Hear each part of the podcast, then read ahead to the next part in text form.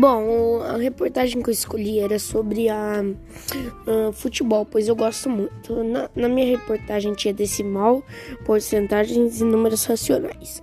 Uh, na reportagem, os números racionais, decimal e porcentagem, era representado por gols, uh, melhor jogador da partida, quantos eram os melhores, uh, quantos por cento o time tinha de vencer um, um ao outro, tinha para quem vai ganhar, sabe? Um, tipo, um torcedor, tipo, uma